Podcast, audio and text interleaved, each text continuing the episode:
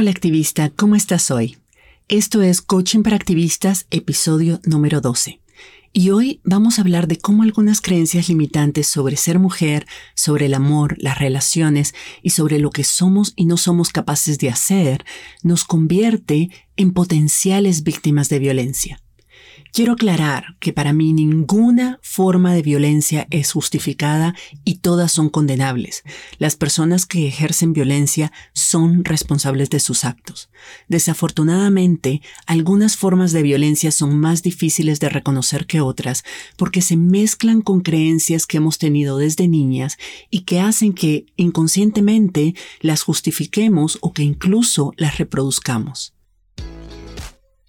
Estás escuchando Coaching para Activistas con Virginia Lacayo, coach, emprendedora, feminista y experta en neurociencia y pensamiento sistémico, quien te compartirá información y herramientas para que puedas conocerte, autogestionarte y lograr los resultados que te propones independientemente de las circunstancias que estén ocurriendo.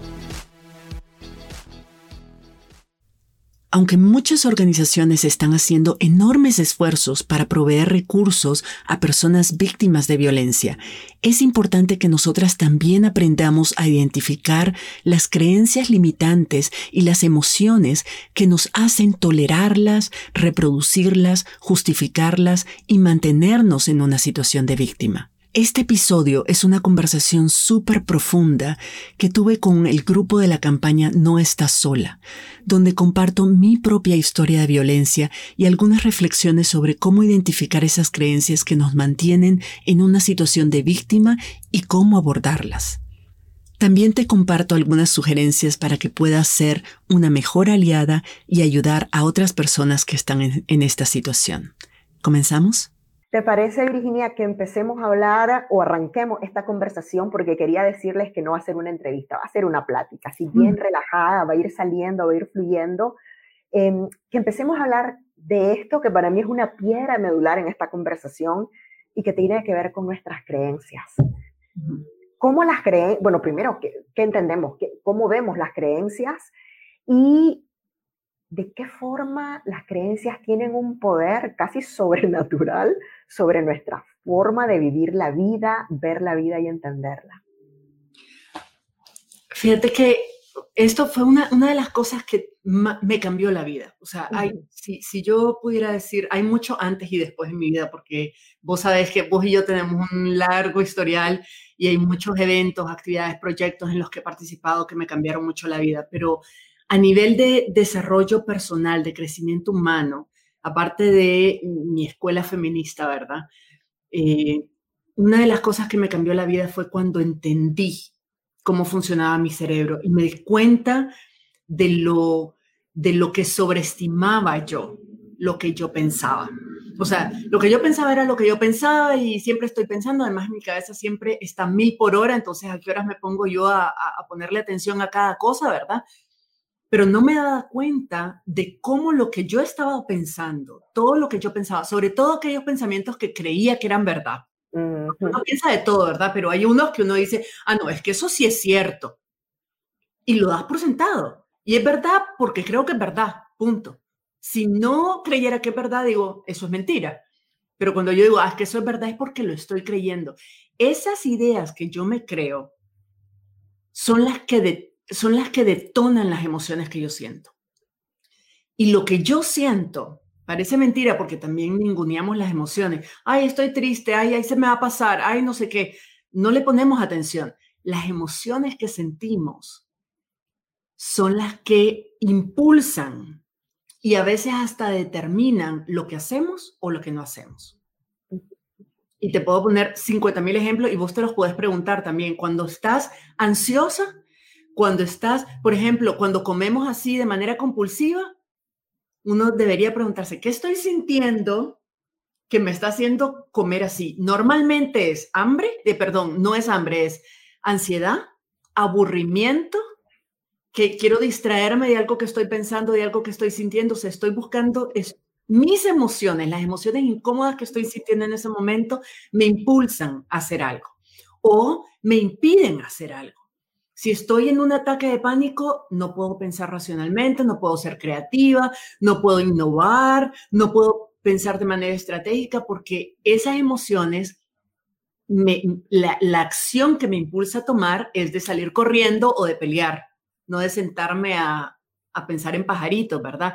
Entonces las emociones son súper importantes y cuando yo empecé a estudiar todo esto, como vos decís, de la mente y de las emociones y cómo funcionamos como seres humanos, y, toda mi historia con eh, los procesos de cambio social, de cómo impulsamos los procesos de cambio social y cómo a veces nos enfocamos demasiado en la información, en saber qué es lo que hay que hacer. En, por ejemplo, cuando trabajamos todos los temas de VIH o de violencia, que decimos, lo que hay que es educar a la gente, educar a la gente, educar a la gente para que sepa de que hay que usar el preservativo para evitar el contagio.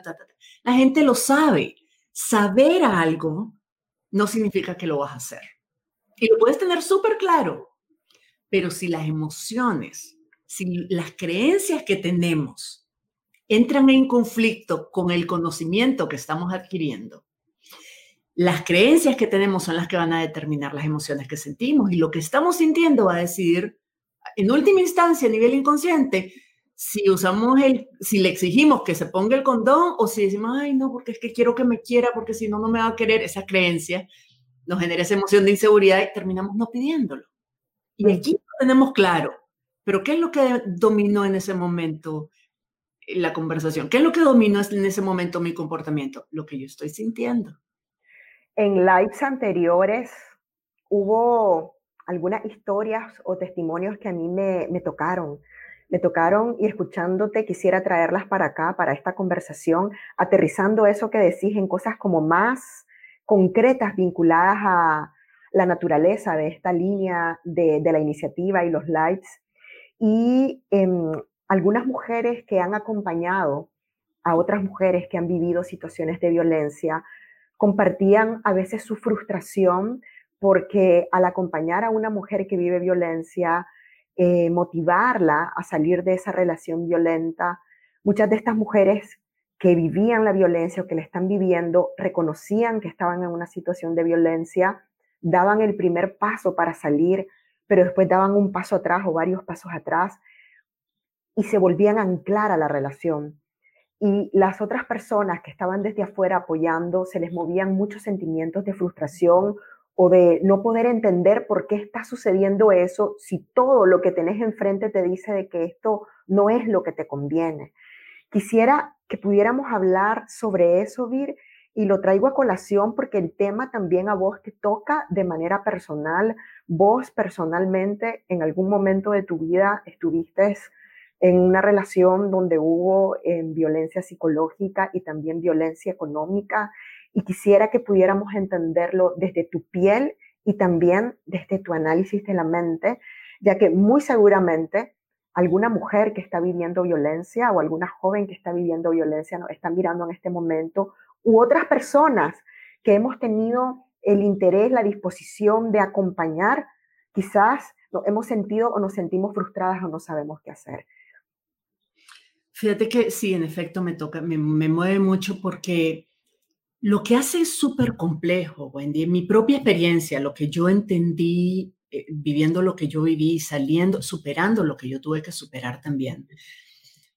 Eh, lo, que lo, hace, lo que hace la violencia compleja, sobre todo violencia que es difícil de detectar y que se mimetiza, que se, que se como camaleón, ¿me entendés? Que ahí se mezcla entre que muestras de, de amor y de cariño y de atención con con actos de violencia y es como un enredo. Ya de por sí es difícil de identificar. La violencia psicológica, la violencia emocional, la violencia económica son, son muy difíciles de identificar porque son sutiles en algunos casos. Pero además de eso, se suma eh, que la falta de conocimiento de identificar esto es violencia. Cuando, por ejemplo, alguien, una persona adulta, si sos joven o niña, o una persona cercana que tiene algún tipo de poder sobre vos, incluyendo tu pareja, te dices como cosas como, estás loca, vos no sabes lo que estás diciendo, solo inventos, o esos son locuritas en tu cabeza, no, no es cierto que te sentís así. Y son eh, cosas que te hacen dudar lo poco que ibas entendiendo decir, yo, yo siento que algo no está bien aquí, yo siento esto no debería estar pasando, yo siento de que esto me está lastimando, yo siento de que esto no es justo. Empezamos a cuestionarnos comportamientos de otras personas y de nuestra realidad y decimos, algo no está bien aquí.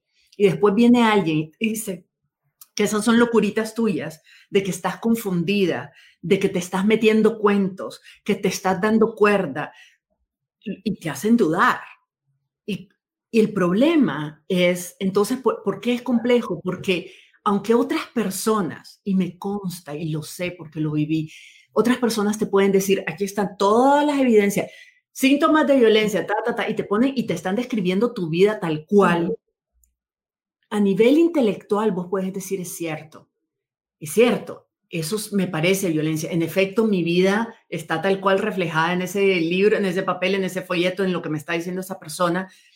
Pero una cosa es saber algo, lo mismo que te mencionaba hace un momento sobre el VIH, sobre el uso del condón. Una cosa es saber algo y otra cosa es creer honestamente de que eso te puede pasar a vos porque muchas veces creemos de que eso son cosas que le pasan a otras personas, pero en mi caso no, es que mi caso es distinto, es que mi pareja es distinta, es que porque estamos rechazando la idea de que no es esa persona adulta o esa persona familiar o esa persona pareja o esa persona este jefe, lo que sea, está teniendo, está ejerciendo violencia, porque si nosotras creyéramos que eso es cierto, nos detonaría un montón de emociones que no estamos listas para servir. Si mm. nosotros creyéramos que, que, mi madre, por ejemplo, mi padre o mi hermano o alguien a quien yo quiero y que, y que en mi mente digo, me, es que me tiene que querer, es que yo quiero creer que me quiere y lo asocio con un acto de violencia o con actos consistentes de violencia, esa idea que yo tengo de que esa persona me quiere se me va a caer. Y la emoción que me va a dar tener que aceptarme a mí misma de que esa persona dice que me ama, pero no es, eso no es amor, el amor no duele. Puede ser más dura para mí de asimilar esa emoción, puede ser más difícil, esa nueva creencia puede ser más difícil para mí de asimilar que la creencia de que sus comportamientos son justificados. Muchas mujeres sienten culpa y se preocupan y se cuestionan sobre qué hice mal. A veces se tiene esperanzas de un cambio o igual ya existe un apoyo emocional muy grande y se hace difícil estar sola. Aún así sabiendo que te hace daño, seguís con esa relación porque no quiere estar sola. Mira qué interesante, está la culpa, el hecho de no querer estar sola y lo que te decía yo del amor, qué cosas nos han hecho creer con respecto a estas tres cosas que son bien potentes a la hora de ver este, esta, esta situación como la que estamos hablando. Mira, la, por eso te digo, el tema de las emociones y cómo las creencias están vinculadas a las emociones que determinan la forma en que nos comportamos es poderosísimo. Para mí es lo que hace la diferencia entre mantenerte en una situación de violencia o salir de ella más allá de los recursos externos, más allá del conocimiento, es las emociones, lo que tus creencias y las emociones que esas te generan es lo que hace la diferencia. Todas las personas, de manera instintiva, así como animalitos, ¿verdad? Todas las personas, las emociones más fuertes, las emociones primarias, las que necesitamos sentir son seguridad, seguridad en muchos aspectos, ¿verdad? Eh, evitar el, el dolor, la vergüenza, la seguridad la, no vergüenza, o sea, un sentido de eh, reconocimiento y de aceptación personal son súper claves, son, son emociones como necesidades primarias para sentir.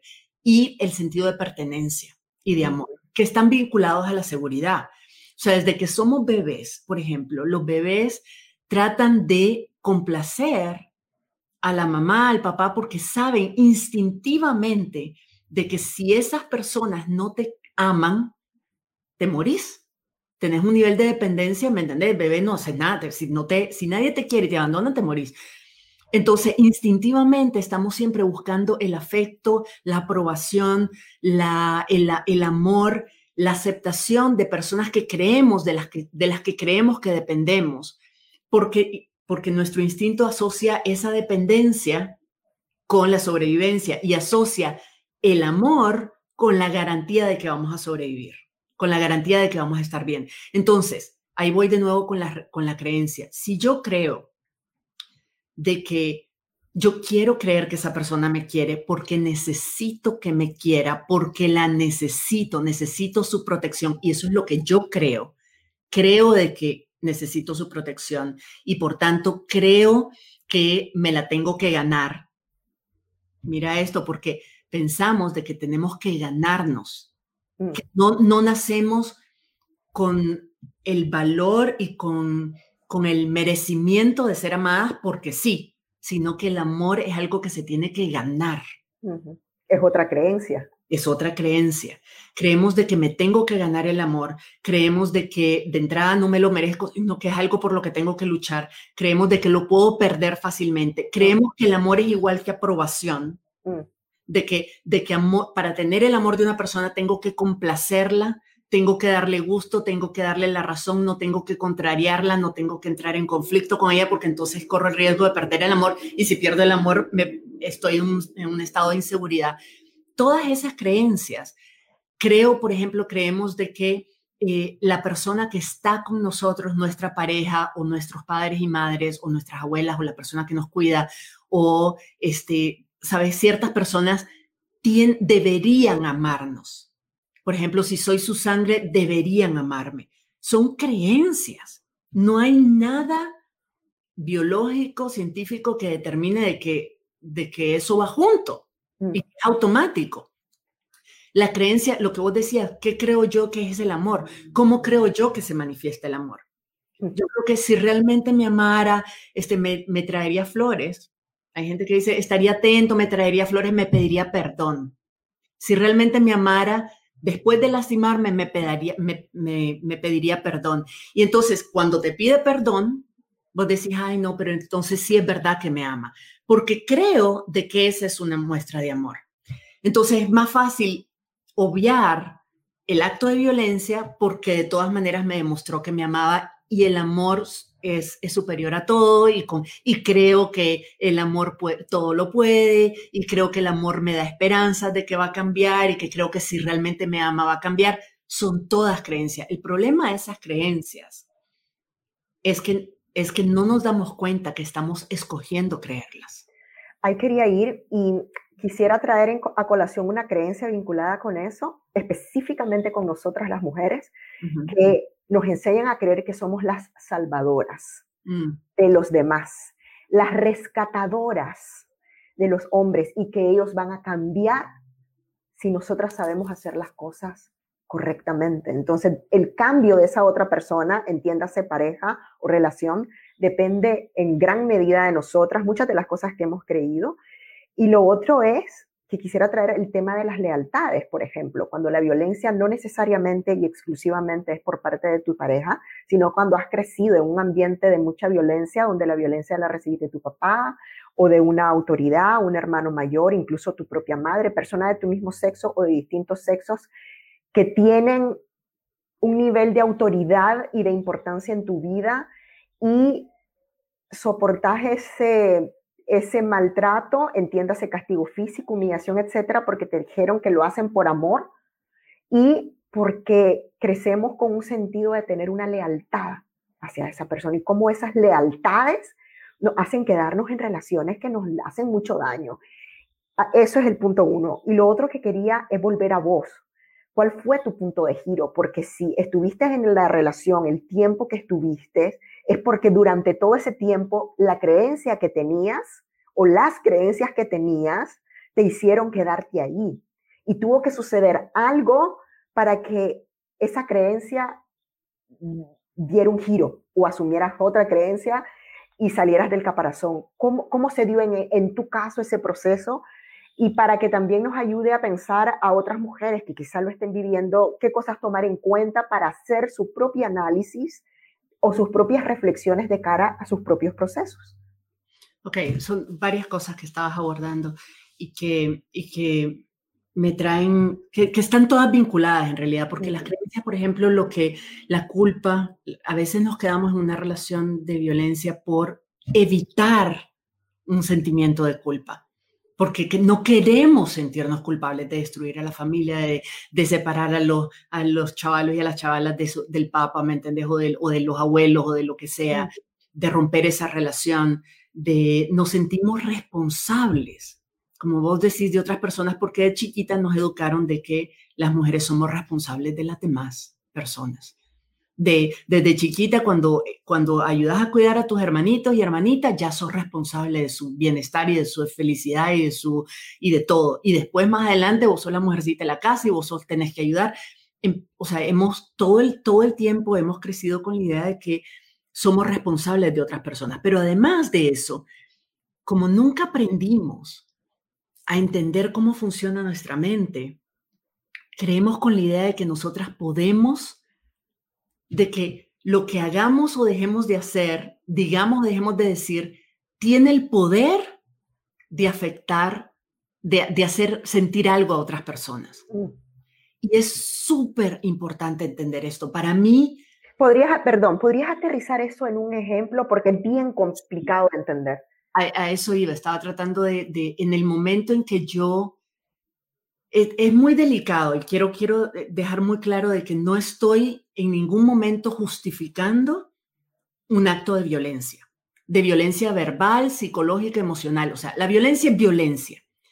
Pero una cosa que a mí me cambió la vida entender es de que lo que a mí me afecta lo que a mí me hace, me duele, no, si no es violencia física, ¿verdad? Eso obviamente es el dolor físico, pero cuando se trata de palabras o de actitudes, digamos, lo que a mí me afecta más es aquello que yo en el fondo creo que es verdad. Por ejemplo, cuando una persona, cuando a mí eh, mi pareja me dice, esas son locuritas tuyas, estás inventando. O me dice, ay, es que vos por todo, vos de todo llorás, vos sos hipersensible, a vos con vos hay que caminar en cáscaras de huevo. Ese tipo de comentarios, durante mucho tiempo yo creí que era verdad.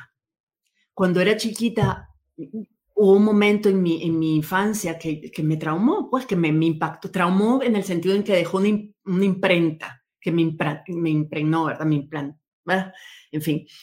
Em, cuando era pequeña, de que se burlaron de que yo estaba llorando, a mí me había, me había malmatado con mi hermano, entonces estaba llorando y una persona que era importante para mí se burló de mí, de que estaba llorando y, ay, mira que parece ambulancia, sos una llorona, no sé qué, y me marcó tanto que me quedé con la idea de que en efecto yo era llorona, que en efecto yo era muy sensible, que en efecto a lo mejor conmigo había que andar en cáscaras de huevo. Y luego siendo feminista, recopilé evidencias, pruebas de que eso era verdad. Cuando, por ejemplo, protestaba porque no me gustaba que hicieran chistes machistas o xenofóbicos o tal, y entonces me decían, ah, es que no tenés sentido del humor, es que vos sos muy sensible. Otras personas reforzaban esa idea que yo me hice de chiquita, de que yo era muy sensible y que y de que yo sobredimensionaba todo, que yo era sobre reaccionaba todo. Entonces, claro, cuando estaba enfrentando una situación de violencia y esa persona me decía, ay, es que vos sos muy sensible, es que vos con nada, todo lo malinterpretás, todo sobre reaccionás, me evocaba, no es lo que esa persona dijera lo que me hizo sentir y reaccionar como reaccioné, era de que evocaba automáticamente, me sacaba el piloto automático una creencia que yo venía arrastrando desde chiquita. Entonces le daba la razón. Entonces, en vez de cuestionarlo y decirle, discúlpame, pero no, eso que hiciste es incorrecto, eso que hiciste se llama gaslighting o me estás manipulando o estás haciendo, ejerciendo violencia emocional y psicológica hacia mí, mi primera reacción era, debe ser cierto, porque esto no es la primera vez que lo he oído. Entonces debe ser cierto. Esto es una confirmación más de algo que creo. Entonces me duele en ese momento me duele y me siento impotente porque entonces le quito a él la responsabilidad de lo que está diciendo y la asumo yo porque es algo que yo ya venía creyendo sobre mí. Mm. Y de esa forma, si yo creo que yo soy responsable por la felicidad, el bienestar de mis hijos, yo no voy a poner mi propio bienestar por encima del de ellos o el de ellas. Si yo creo de que lo que yo hago puede provocar la furia de otro es, puede justificar la furia de otro, entonces yo no me puedo quejar si esa persona se pone furiosa conmigo y me maltrata porque yo hice algo para provocarla. Entonces, cuando empezamos a asumir responsabilidad en base a las creencias que tenemos, esas creencias que tenemos y que hemos arrastrado y que no hemos cuestionado, muchas veces justifican actos de violencia, a veces le quitan la responsabilidad de ese acto de violencia y lo asumimos nosotras y entonces nos sentimos culpables, entonces no nos podemos quejar. O muchas veces nos hace creer, esas creencias nos hacen pensar de que tenemos el poder de cambiar la circunstancia y de cambiar a la otra persona simplemente con a punta de fuerza de voluntad y de persistencia, de consistencia y de martirio, ¿verdad? Todas esas son creencias falsas. Todas esas son creencias que están manipulando nuestro comportamiento porque nunca les preguntamos, nunca nos preguntamos si eran realmente verdad, las dimos por hecho. ¿Cuáles son las cosas que se sumaron y que hicieron una alquimia perfecta para que vos dijeras hasta aquí nomás? Eh, fueron, o sea, tal, tal vez es difícil plantearlo porque en el caso de la violencia, como te decía, en el caso de la violencia psicológica y económica y emocional, son miles de cosas, pero súper, súper... Em, invisibles casi. sí, muy sutiles, casi invisibles. Pero para mí estaba claro de que yo no era feliz. Estaba claro de que vivía con miedo, de que vivía con miedo, que, que además mi autoestima se estaba bajando, mi concepto de valor y de amor propio se estaba bajando, mi confianza en mí misma y en mis capacidades estaba a niveles casi cero. Y que yo, yo empecé a notar, pero ahí es esa es la diferencia entre, entre tener la mirada hacia afuera y tener la mirada hacia adentro. Cuando empezás a observarte vos, cómo vos estás reaccionando ante las cosas, es cuando uno empieza a realmente descubrir las causas de la parálisis. No las causas de la violencia, porque la violencia nunca es tu culpa, pero las causas de tu falta de acción, de tu parálisis. La empezamos a ver desde adentro. Pensamos que está afuera es que yo no actúo porque no tengo recursos, es que no actúo porque no sé a dónde llamar, es que no actúo, pero eso es relativamente fácil de conseguir y relativamente disponible. Muchas veces cuando no actuamos o nos demoramos mucho en actuar, no es porque no hay recursos, es porque no creemos que nosotras podemos usarlos, no creemos que nosotras somos capaces de aprovechar esos recursos, no creemos que somos capaces de salir de esa situación porque tenemos muchas creencias que nos llevaron hasta ahí y nos mantienen ahí. Y en mi caso, por ejemplo, lo que, lo que me hizo, yo dije, realmente esto no fue darme cuenta de que yo me sentía así y que era consistente que me sentía así, pero además empezar a observar mis reacciones. Yo decía, estoy, no digo lo que pienso, no respondo cuando siento que tengo que responder, no me defiendo, no me protejo, no protejo incluso a personas que veo que están siendo maltratadas. Ya no es solo yo, pero no, no reacciono porque estoy buscando aprobación, eh, estoy buscando siempre aceptación, eh, siento miedo, empezaba a analizar mis miedos, empezaba a analizar mis pesadillas y yo decía, ¿qué, qué, mm. qué, está, qué me está diciendo mis emociones? ¿Qué me, están, ¿Qué me están mostrando como en película, en mis sueños, mis emociones? Y eran todos mis miedos, mis miedos a lo que yo creía que podía pasarme a mí o a mi hijo si yo enfrentaba esa situación. Entonces, a nivel intelectual, Wendy, yo estaba súper clara de que, de que no estaba bien. Yo estaba clara de que, de que esa relación no era sana. En el mejor de los casos era tóxica. Si no eh, violenta, a lo mejor no me atrevía a decir esa palabra, pero yo decía, en el mejor de los casos, esta relación no me conviene, esta relación no es sana. Pero los miedos que yo tenía de aceptar esa posibilidad si yo aceptaba esa posibilidad, significa que tenía que enfrentar un montón de creencias que no estaba lista para enfrentar.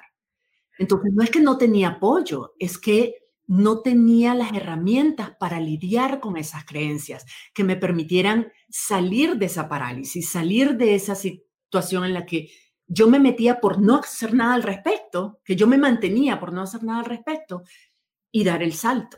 Entonces, para mí empezó cuando yo empecé a observarme y analizar las creencias que yo tenía cuando algo me dolía.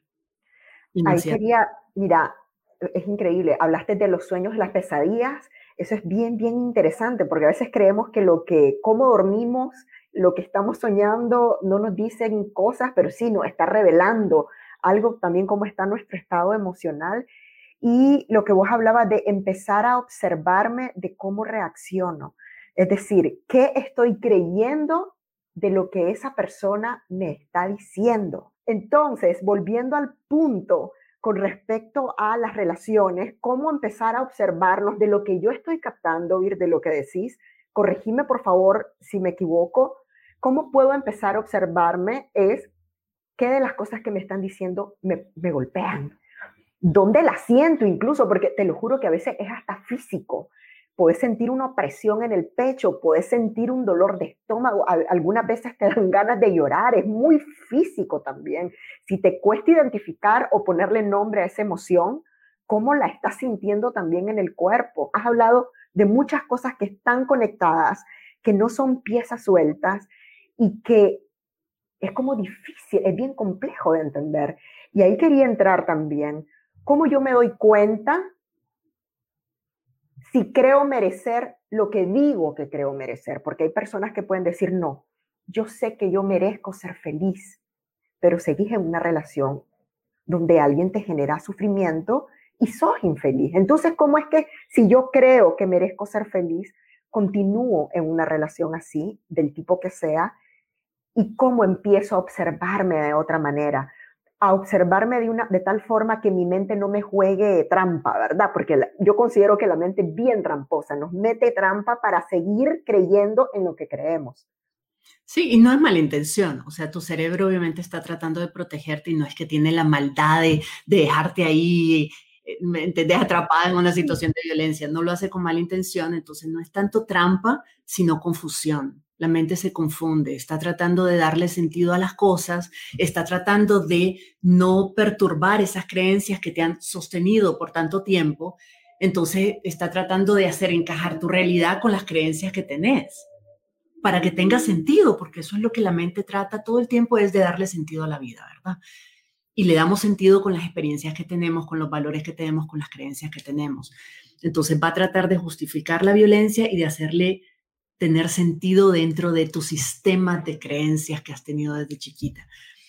Para responder tu pregunta, te lo voy a decir, voy a, voy a contarte cómo yo lo hice, qué fue lo que yo hice y qué es lo que a mí me ayudó y, y qué es lo que yo aprendí en ese proceso también.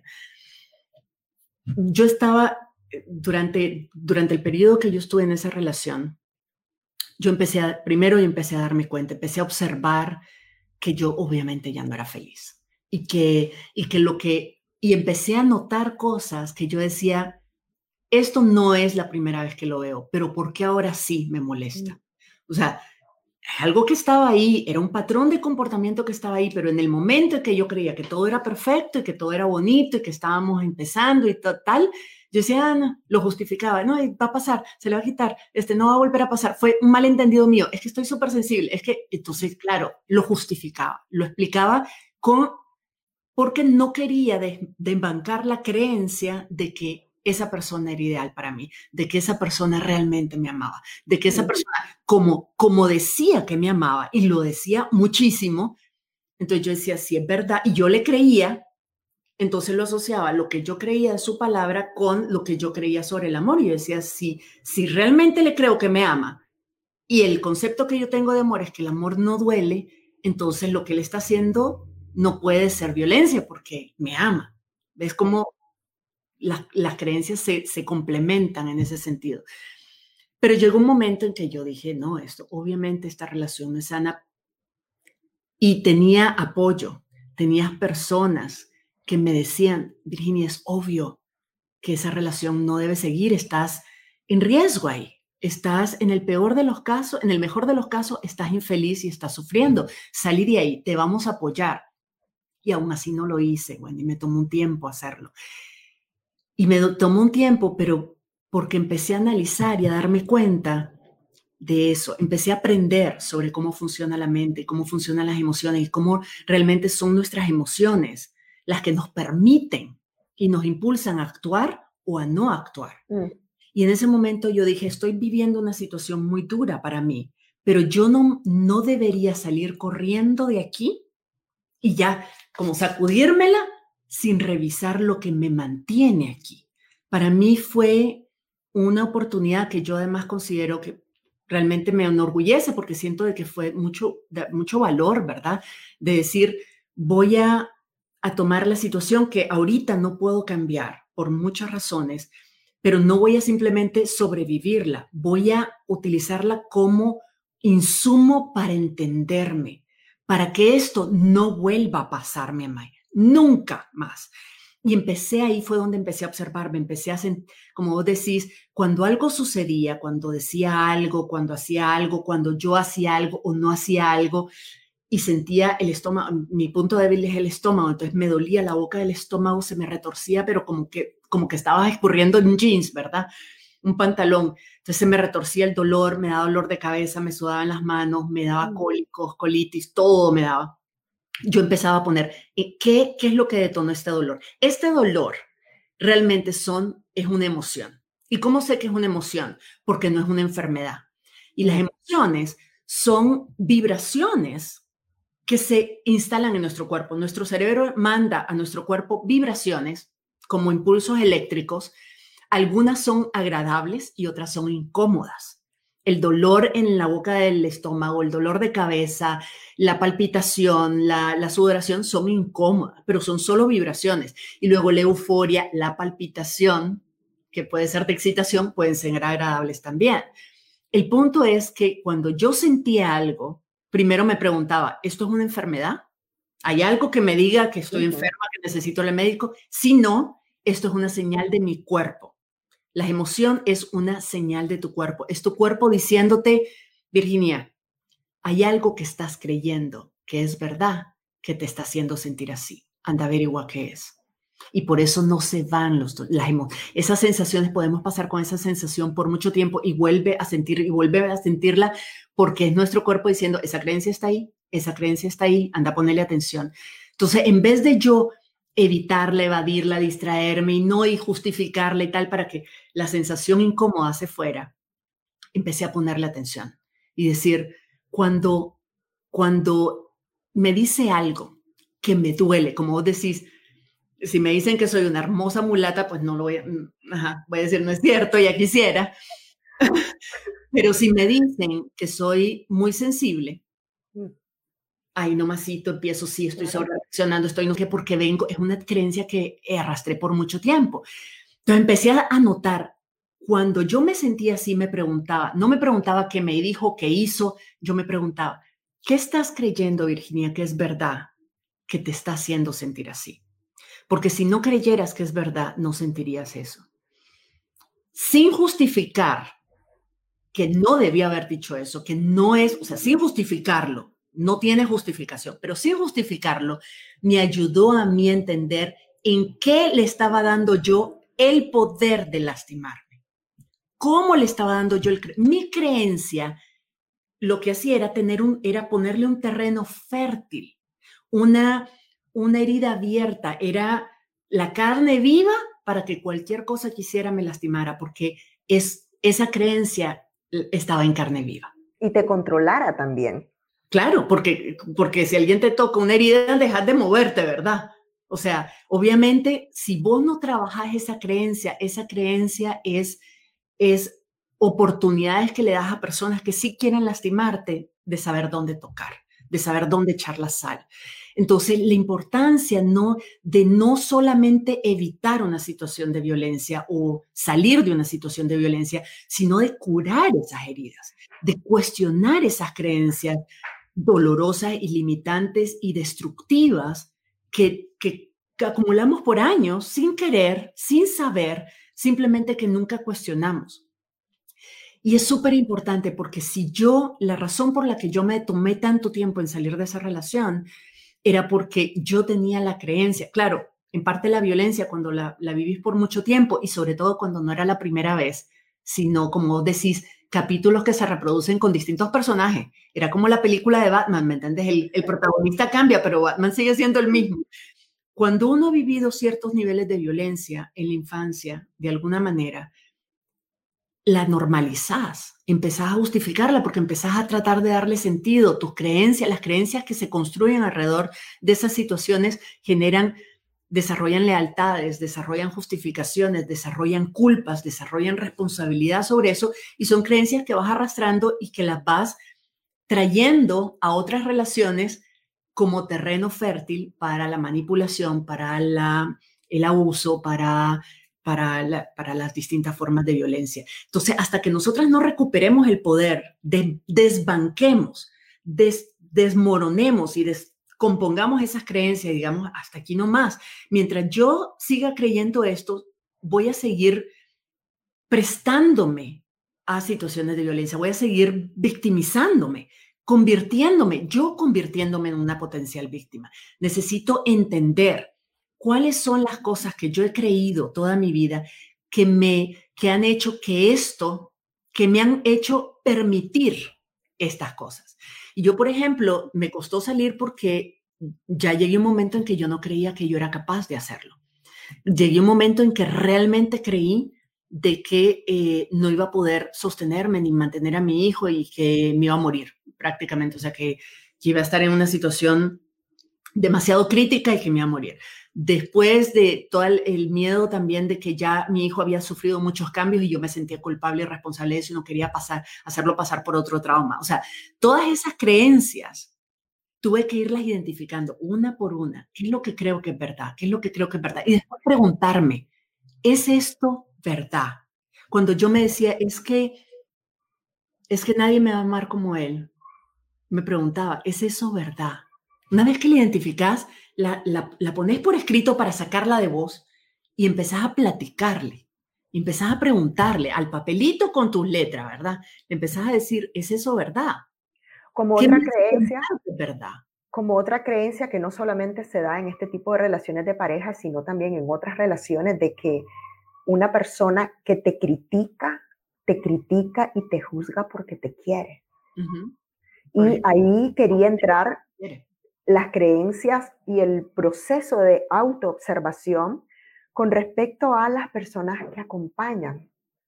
Acompañamos o hemos acompañado.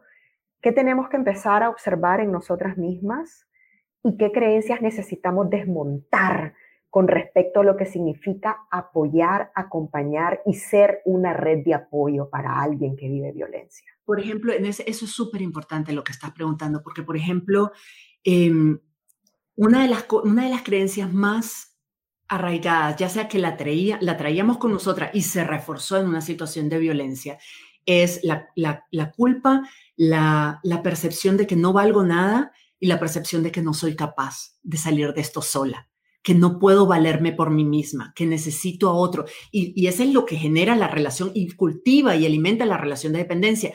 Pero trasladar una dependencia, trasladar la dependencia de una persona a otra, no me va a ayudar porque no va, porque simplemente me va a ratificar la creencia de que yo solita no puedo. Entonces, muchas veces las personas que acompañamos cometemos el error de creer. Mira que no es lo que hacemos, lo que hacemos es, es una, una respuesta de lo que creemos. Pero cuando creemos, cuando le tenemos lástima a la persona, cuando creemos que es pobrecita, es una víctima, pero en el sentido de pobrecita, no de de diagnóstico de víctima de un acto de violencia, no, sino de pobrecítima, es una víctima. Que no tiene recursos en ella misma. y, no creemos eso y decimos, no tiene cómo salir de esto sola, no puede hacerlo sola, necesita que yo la salve, necesita mi ayuda. Lo que estamos, al creer nosotros así, eso, vamos a actuar con pesar. Vamos a actuar sobreprotegiendo, vamos a actuar sustituyendo a la persona, vamos a actuar tomando decisiones por ella. Y lo que eso va a reforzar va a ser una evidencia más para esa persona de que ella no puede sola.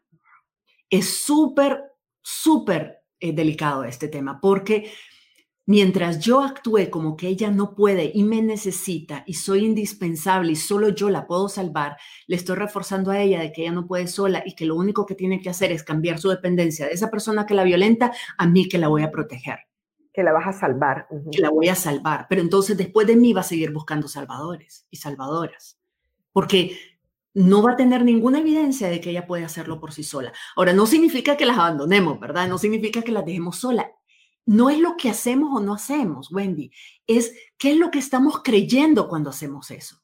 Mm, Nuestro acto, ¿qué creencia responde? Yo puedo, yo puedo acompañarte, yo puedo estar ahí por, con vos, yo puedo, vos me podés tener en el llamado directo en tu teléfono si querés, y yo llego en dos segundos con la pala. por decirlo de alguna forma. Sí, pero no es lo mismo que decir, Wendy, yo confío en vos vos podés salir de esto, te voy a ayudar a, te voy a dar las herramientas para que trabajes tus creencias limitantes, te voy a, mira, te voy a dar el contacto, si querés que te lo dé, querés el contacto, pero yo confío de que es tu proceso, vos estás lista, vos podés, y estoy aquí para acompañarte, voy a caminar a tu lado, pero yo no te voy a rescatar porque confío en vos. Y, y aquí entre nos, Wendy, porque uh te conozco, yo no lo dudo un segundo. La situación en la que vos estés, cualquier situación en la que vos te metas, yo tengo un nivel de respeto y de admiración por vos y tus capacidades, que a lo más es, Wendy, ¿en qué necesitas apoyo? ¿Me entendés? Aquí, ya sabes que aquí estamos moridoras, pero nunca voy a estar como, Wendy, a ver, mira, si querés, entonces yo hago, yo voy, yo hablo en tu lugar con tu mamá, no se me ocurre, ¿me entendés? Porque no se me pasa por la mente pensar que vos no sos capaz.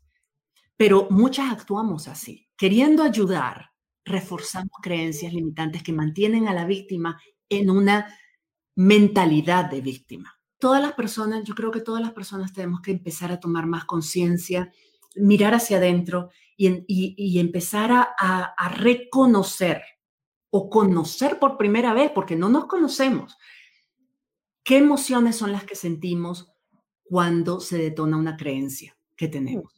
Una creencia positiva, o sea, una creencia que consideramos buena o no, no importa. Todas las creencias generan emociones. Lo que pasa es que como algunas emociones son bonitas, no le ponemos atención, solo le ponemos atención a las malas. Pero si yo creo que soy inteligente, yo voy a sentir algo, voy a sentir orgullo, voy a sentir fachero. Pero si yo creo que estoy incapaz, voy a sentir algo también. El punto es que las emociones son generadas por lo que creemos que es verdad y tenemos que empezar a ponerle atención a eso.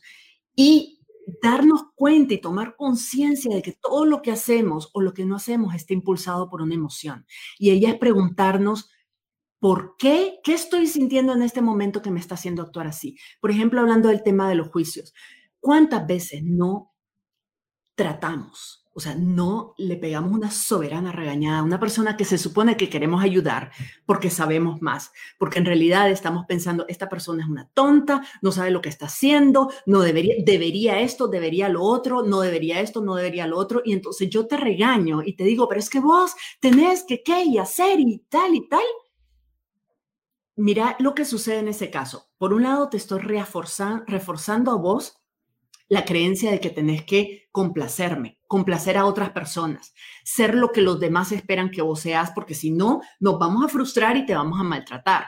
Segundo, te, estoy reforzando, además verbalmente o con mi comportamiento, de que vos sos incapaz, de que no haces las cosas bien, de que, etcétera, ¿verdad? De que sos un inútil, de que no, de que ni siquiera te podés cuidar a vos misma, que necesitas que yo te venga a regañar para que vos hagas algo al respecto. Pero además, yo estoy siendo indulgente, porque si yo me pregunto y soy honesta conmigo misma y yo me hago la siguiente pregunta, Virginia, este comportamiento, este impulso de decirle a la Wendy cuatro verdades, verdades que no son verdades, son mis verdades, no tus verdades, pero este impulso de decirle a la Wendy cuatro cosas y de decirle lo que tiene que oír, ¿qué estoy sintiendo que me está haciendo actuar así? Y te voy a decir inmediatamente frustración.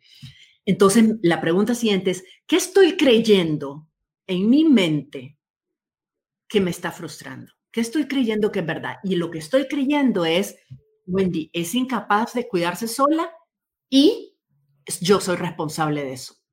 Y me siento impotente porque obviamente yo no te puedo controlar. Entonces, esa impotencia me está generando frustración. Y mi respuesta, mi actuar es para calmar mi frustración no para ayudarte. Aunque yo me cuente el cuento de que te estoy regañando para ayudarte a vos, en realidad yo te estoy regañando porque yo estoy actuando porque estoy frustrada. Si yo quisiera realmente ayudarte, yo primero buscaría la forma de encontrar emociones que realmente ayuden, como por ejemplo la confianza, la certeza, la solidaridad. Esas son emociones que me van a hacer actuar como vos necesitas que yo actúe para ayudarte. Las otras son emociones que me van a hacer actuar para yo sentirme mejor. ¿Sí me expliqué?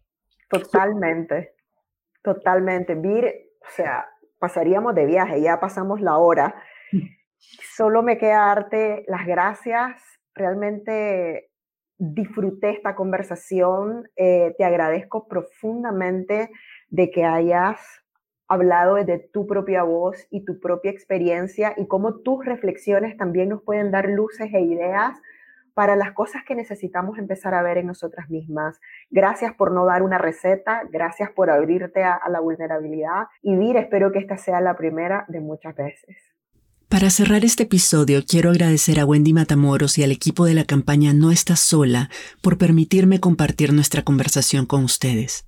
El trabajo de esta que esta coalición está haciendo es ejemplar. Puedes buscar información sobre la campaña y los números de teléfono que están disponibles para recibir ayuda en todas sus redes sociales bajo el nombre de No Estás Sola Nick. También me encantaría escuchar tus reflexiones sobre este tema. Podemos seguir la conversación a través de todas mis redes sociales, pero la forma más íntima de relacionarnos es desde mi comunidad activista. En las redes yo posteo algunas ideas y reflexiones sobre estos temas, pero con mi comunidad intercambio cartas de amor que son mucho más profundas y además comparto información que no publico en ningún otro sitio. Asegúrate de recibir estos correos visitando mi página web virginialacayo.com y haciendo clic en el botón que dice Quiero ser parte de la comunidad activista que está al final de la página. Te espero por allá y nos escuchamos en la próxima. Si te gustó este episodio, dale like, suscríbete para no perderte el próximo y compártelo con otras activistas, por aquello del buen karma.